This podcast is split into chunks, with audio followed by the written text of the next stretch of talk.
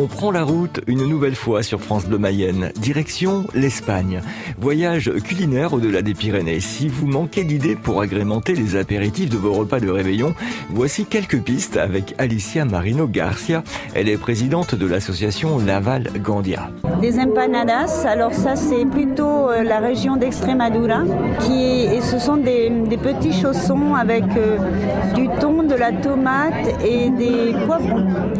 après on les fait en chaussons et on les fait cuire. C'est assez agréable à manger. Et de la pâte de chorizo qu'on appelle euh, sobrasada et sur du pain de campagne. Donc euh, voilà. Et puis un petit peu de sangria aussi. Alors nous avons notre propre recette parce qu'il y a mille et une recettes de, de sangria.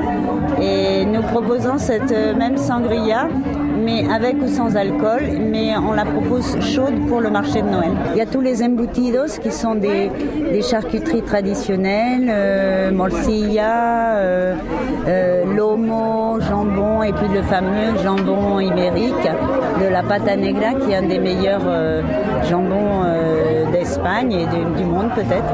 Et voilà, qui est très, qui est très, très bon. Mais c'est vrai qu'on le fait beaucoup. Il y a la spécialité aussi de l'Espagne, surtout au nord, ce sont les tapas. C'est toutes sortes de petits amuse-gueules faits à base de tout ce qu'on peut imaginer, qui se dégustent sur un petit morceau de pain ou pas, ou des petites barquettes, et qui en fait sont servis avec un pic par-dessus.